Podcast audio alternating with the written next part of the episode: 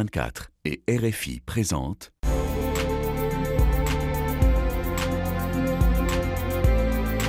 Ici l'Europe, Caroline de Camaret, Marie Normand.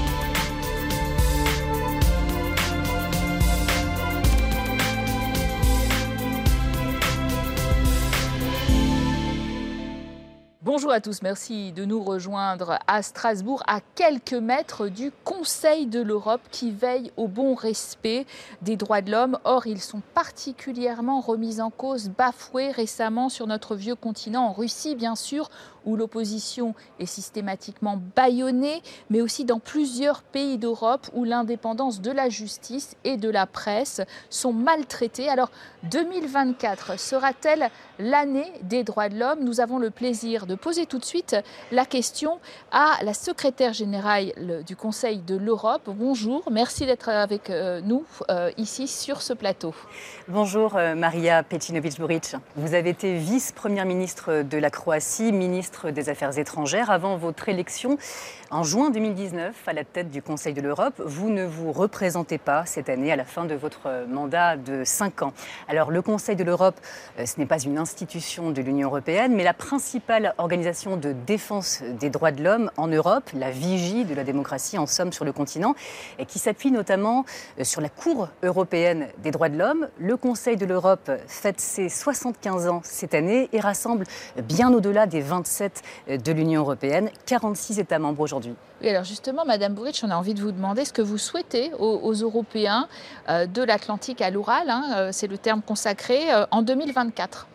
Bah, tout d'abord, merci beaucoup de m'avoir invité au début de, l'année. Et ce que je voudrais tout d'abord, c'est de souhaiter euh, la paix, euh, la solidarité, la coopération entre les, États de l'Europe et dans le monde, euh, parce que la paix est au fondement du Conseil de l'Europe quand il était conçu en 1949, après la Deuxième Guerre mondiale. Donc j'espère que cette année, euh, on verra moins de violence, euh, on verra la guerre euh, en Ukraine se terminer et trouver une paix soutenable pour l'Ukraine, pour l'Europe et pour le monde. Alors justement, en tant que patronne du Conseil de l'Europe, vous avez décidé d'exclure un pays en 2022, la Russie, une première hein, pour votre institution. C'était trois semaines tout juste après l'invasion de l'Ukraine une guerre de haute intensité entre deux de vos pays membres. Ça a compliqué incroyablement votre mandat? Bah, écoutez, le 24 février 2022, euh, quand cette agression brutale et illégale a commencé, il était clair euh, à nous, au Conseil de l'Europe, et moi j'ai eu euh, immédiatement une, une, déclaration en disant que soit la Russie arrête cette agression et, essaye de, de, de voie diplomatique de résoudre les problèmes s'il y en avait, ce qu'ils n'ont pas fait. Et c'était très clair que ça allait à l'encontre de tout ce qui est les standards. C'était une, violation flagrante du statut du Conseil de l'Europe. Donc euh, il n'y avait pas une autre possibilité que d'exclure la Russie, qui en fait, euh, c'était pas son tout début euh, dans les violences des standards du Conseil de l'Europe. Ça, on a vu en train aussi les agressions à la Géorgie en 2008, l'annexation illégale de la euh, Crimée en 2014, dont à ce moment précis, c'était clair que la Russie n'a pas sa place euh, euh, aux côtés des autres États membres du Conseil de l'Europe. D'ailleurs, dès 2022, votre Conseil de l'Europe a créé un registre pour collecter les demandes de compensation pour les dommages et les victimes de la guerre en Ukraine. C'est bien de recenser, mais est-ce qu'objectivement, ça va pouvoir servir à quelque chose? La Russie, est-ce qu'elle va payer in fine quoi que ce soit? Bah, écoutez, euh, pour nous, euh, la responsabilité euh, était au cœur de ce qu'on, comment on voulait aider l'Ukraine. donc, nous avons réfléchi comment le Conseil de l'Europe, à partir de son mandat, pourrait être utile. Et nous avons trouvé un moyen, euh, ce qui est le registre des, dommages euh, dont vous parliez, que euh, nos chefs de gouvernement, d'État et de gouvernement ont adopté l'année dernière à Reykjavik. Et il est pour l'instant le seul instrument juridiquement contraignant pour la responsabilité de, la Russie contre les crimes qui sont faits à, l'Ukraine. donc, mais c'est seulement la première phase d'un projet plus grand qui est l'indemnisation des dommages. Avec le registre, on commence. Et après, euh, les instances du, registre doivent décider ultérieurement si c'est recevable, quel montant euh, est, dû. Et finalement, il faut trouver, mais au niveau de, tout le monde démocratique et des, des instances internationales, comment trouver un fonds mais il faut... Dans les avoirs gelés, par exemple, russes, c'est ce que l'Union européenne essaye de faire, mais c'est difficile juridiquement. C'est très difficile juridiquement, mais il faut, il faut voir quels pourraient les mécanismes de, de donner les fonds nécessaires euh, à ce mécanisme. Euh, ce qui sera à la fin, le plus important, c'est qu'il y ait des fonds qui peuvent nourrir les requêtes euh, qui doivent être récompensées. Alors on le comprend bien, c'est une première étape hein, qui a été signée. La Hongrie, la Serbie ou encore la Turquie ont, refusé de, signer cet accord qui vise, vous l'avez bien expliqué, à obtenir des compensations pour l'Ukraine.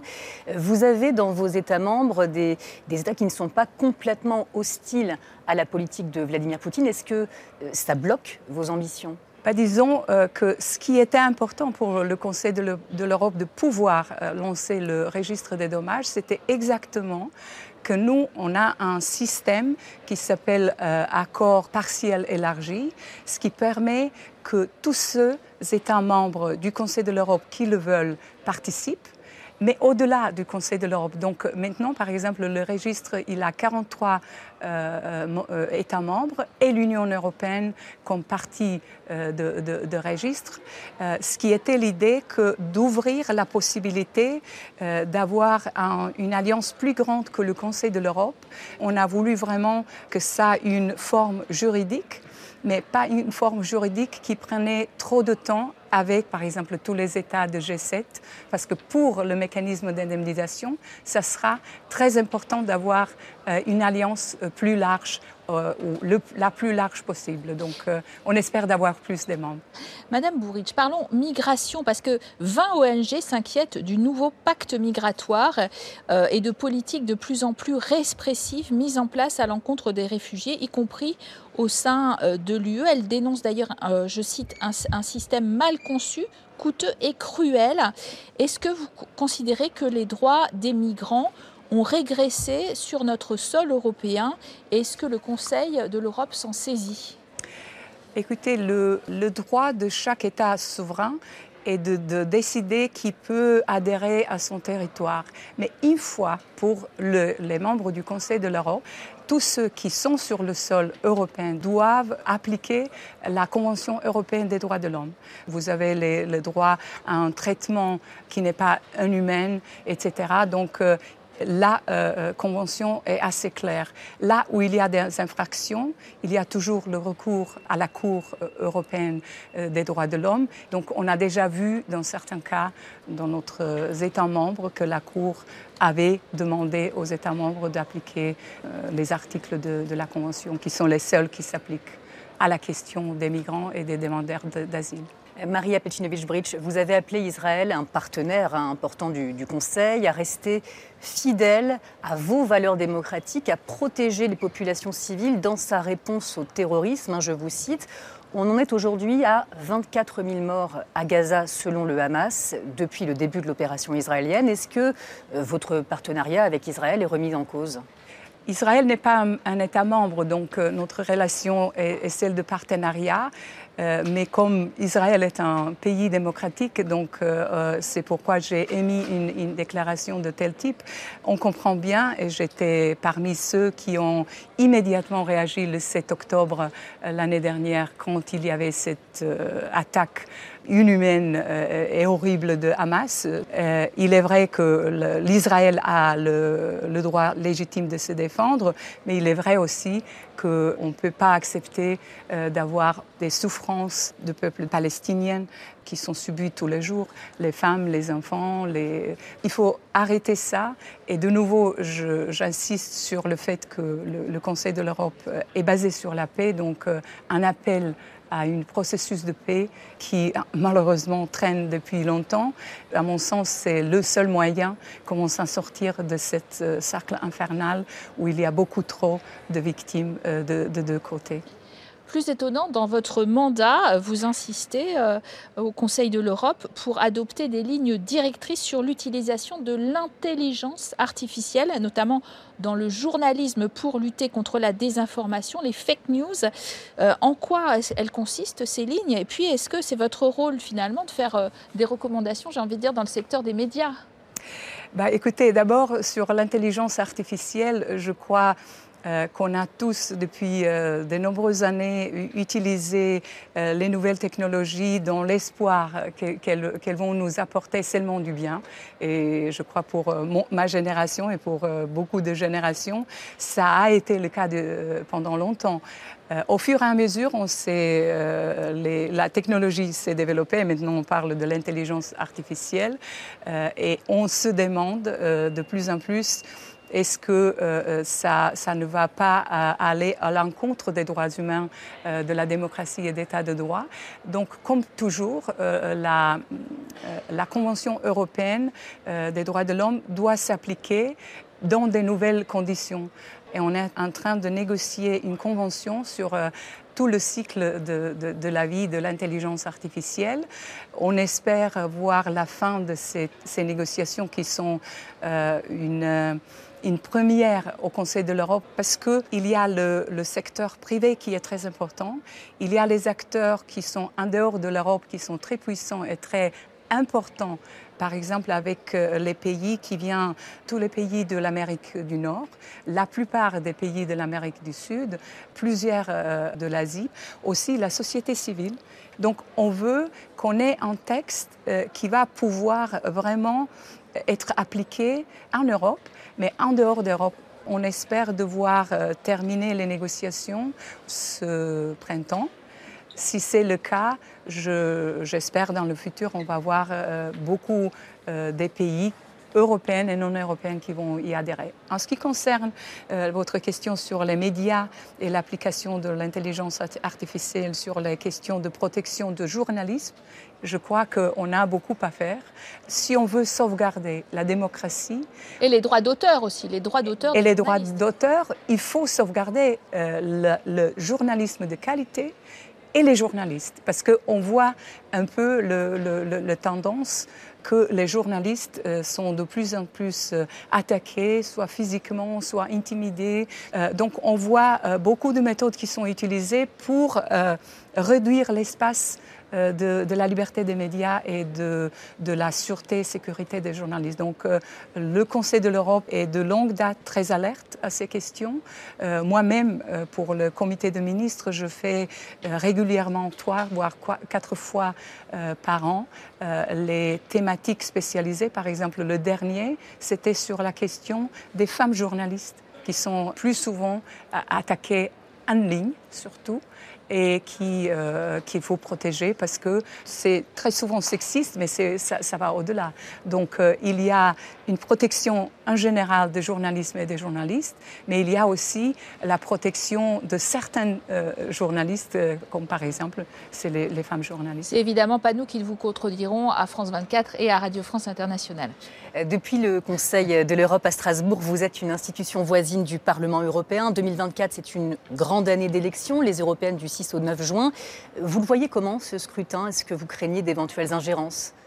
Bah, écoutez, euh, si euh, on, parle toujours que les élections sont la fête de la démocratie, on voit aussi qu'il y a de moins en moins euh, les gens qui participent aux élections et qu'il y a aussi une crainte ou une, euh, un malaise avec les institutions démocratiques. Donc si on veut vraiment remédier à cette situation, il faut d'abord participer aux élections. Cette année est une, euh, une, année des élections un peu partout dans nos États membres en Europe et, au-delà, de l'autre côté de, l'Atlantique. Donc, euh, euh, si les gens participeraient au plus grand nombre, je crois que leur choix serait mieux reflété par les personnes qui seront élues et qui seront après plus à même à porter euh, leur soutien à la démocratie en général, mais aussi d'améliorer la vie des, des, Européens, des citoyens euh, de l'Europe. Donc euh, je vois vraiment aussi le droit, mais la responsabilité aussi des citoyens d'aller voter. Donc j'espère qu'ils vont se présenter aux urnes dans les nombres plus grands que ce n'était pas le cas récemment. Alors, Madame Bouric, vous ne vous représentez pas en ce qui vous concerne pour un second mandat à la tête du Conseil de l'Europe. Premièrement, j'ai envie de vous dire pourquoi. Et puis, euh, il y a trois candidats pour vous succéder, trois hommes en lice, un Belge, un Suisse, un Estonien. Qu'est-ce qu'ils doivent apporter justement au Conseil de l'Europe en 2024-2025 hein, pour leur euh, mandat? Bah, écoutez, quand je me suis présentée il y a cinq ans, euh, il y avait une égalité de, sexe. Donc, on, était deux femmes et deux hommes. Et j'étais très heureuse parce que euh, même le Conseil de l'Europe qui essaye de donner euh, la poussée à l'égalité des genres n'était pas le champion lui-même pour ce qui est la, sélection des euh, des, des, femmes comme euh, secrétaire générale. Donc, euh, vous vous souvenez très bien, il y avait seulement une femme, une, grande dame de la politique européenne et française, Catherine Lalimière, qui a été. donc, nous sommes jusqu'à maintenant les deux seules femmes qui, qui ont dirigé le Conseil de l'Europe. Je crois que ça devrait changer. Donc, le fait qu'on a trois hommes maintenant n'aide pas. en ce qui me concerne moi-même, c'était des raisons personnelles pourquoi j'ai décidé, mais je peux vous dire que c'était une euh, des décisions les plus dures euh, de ma vie professionnelle parce que J'aime beaucoup ce que je fais. J'ai beaucoup de passion pour l'Europe, euh, pour les, valeurs que le Conseil de l'Europe défend. et j'espère que celui qui sera élu comme prochain secrétaire général du, Conseil de l'Europe vraiment portera dans les temps qui sont très difficiles, parce que le Conseil de l'Europe a vraiment, dans, mon mandat, ça, c'est le hasard ou c'était voulu comme ça, mais c'était un des, des, périodes les plus avec euh, de plus de défis. Il y avait la pandémie est que personne n'était euh, pas préparé pour. Il y avait bien sûr, il y a encore cette agression brutale et illégale de la Russie. On a dû euh, expulser donc le plus grand État du monde, le plus grand État de, Conseil de l'Europe est expulsé du Conseil de l'Europe. Et il y a cette agression qui continue. Et euh, on continue à faire face à un recul démocratique en Europe. Donc il y a beaucoup à faire. Euh, le, sommet de Reykjavik a donné des bonnes directions pour le Conseil pour les prochaines euh, je dirais, dizaines d'années. Euh, mais c'est vraiment c'est au secrétaire général qui est là pour vraiment tenir compte de toutes les questions qui sont là. Donc, euh, il y a, au Conseil de l'Europe, il y a tant de questions qui doivent être abordées. vous avez récemment aussi mentionné l'égalité de genre en, en, ce qui concerne la euh, la Convention euh, pour la promotion et la lutte contre la violence euh, à l'égard des femmes et la violence domestique, par exemple, ça c'est un, ça c'est une question très très importante. C'est un fléau qui est universel malheureusement encore dans le 21e siècle. Donc, qu'il soit des hommes qui vont diriger dans le futur, dans le prochain mandat, ils doivent aussi euh, s'attaquer à cette question parce que c'est au Conseil de l'Europe, pour l'instant, euh, la, la, la, convention qui s'appelle aussi la Convention d'Istanbul est le, standard euh, phare dans le domaine parce qu'il n'y a pas dans le monde autre standard meilleur que celui qu'on a au Conseil de l'Europe. Donc il y a beaucoup à faire, mais il y a aussi les questions qu'on ne voit pas de premier plan, auxquelles il faut prêter l'attention. Et une est celle de l'égalité de genre, et aussi par la voie d'essayer de, s'attaquer plus durement aux violences faites aux femmes et la violence domestique. Merci euh, Maria Petinovic-Boric, euh, secrétaire générale du Conseil de l'Europe. Merci d'avoir été l'invité d'ici l'Europe cette semaine. Merci à tous de votre fidélité. L'information, bien sûr, continue sur nos deux antennes, France 24 et Radio France Internationale.